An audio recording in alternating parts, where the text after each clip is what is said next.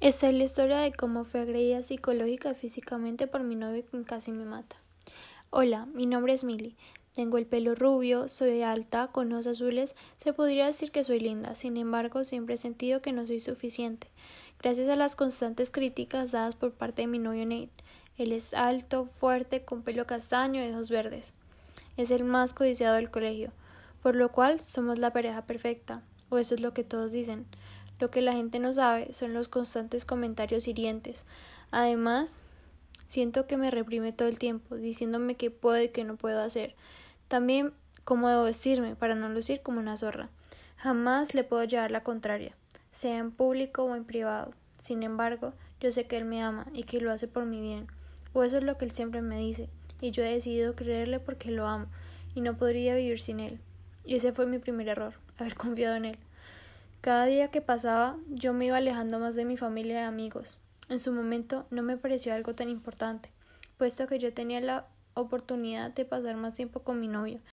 Sin embargo, eso no fue suficiente para que dejara de sentirme inferior, pues hasta que no me humillaba frente de todo el mundo no se dio por vencido para hacerme sentir muy miserable y vulnerable. Todo empezó una tarde, la que me encontraba en la casa de mi novio. Él quería ir a una fiesta que yo no tenía muchos ánimos para ir y cuando le dije que yo no quería ir, yo no quería asistir a la dichosa fiesta, él se enfadó tanto que en un momento a otro empezó a golpear las paredes, romper todo aquello que había alrededor nuestro, hasta que sin pensarlo me golpeó. No fue solo una, sino varias veces. Nate estaba fuera de sí. Me gritaba que era una desagradecida, que gracias a él yo era popular, y eso siguió así por casi diez minutos, en lo que solo me gritaba y agredía, hasta que se detuvo. Cuando me miró yo estaba aterrada. Quería salir corriendo, pero él no me dejó. Me cogió entre sus brazos pidiéndome perdón y prometiendo que jamás volvería a hacer algo como eso. Claramente yo le creí, puesto que estaba muy enamorada. Sin embargo, no debía hacerlo, puesto que se volvió a repetir más veces de las que puedo contar. Y siempre que pienso en eso me da rabia lo tonta que fui por dejar que me manipulara todo el tiempo e hiciera conmigo lo que él quería.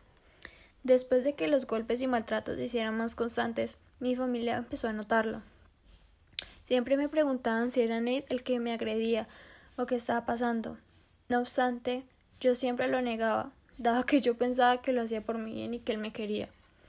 El momento en el que decidí hablar y contar todo lo que Nate me hacía fue en el que estábamos haciendo las compras navideñas. Se enojó conmigo a causa de que un chico se quedó mirándome y él pensaba que yo le era infiel con él, y yo ni siquiera lo conocía.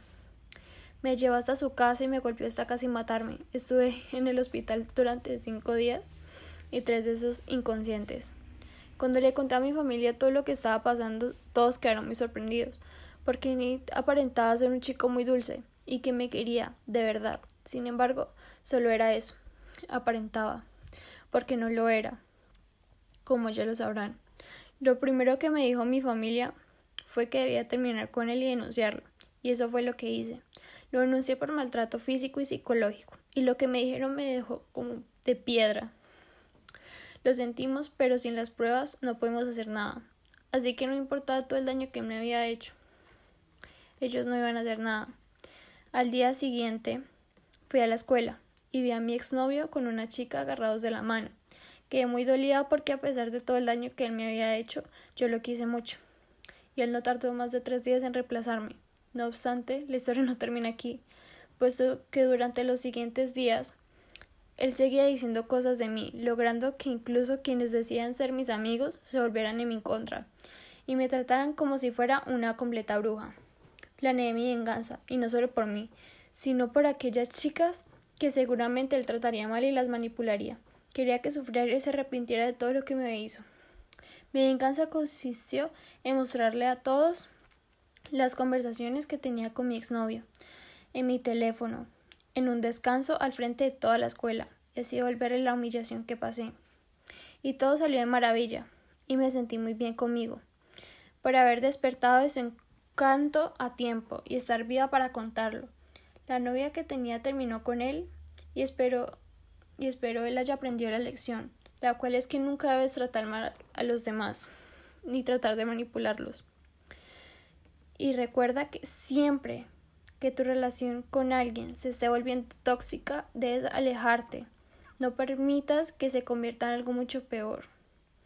Tú vales mucho. Nunca dejes que nadie apague tu luz.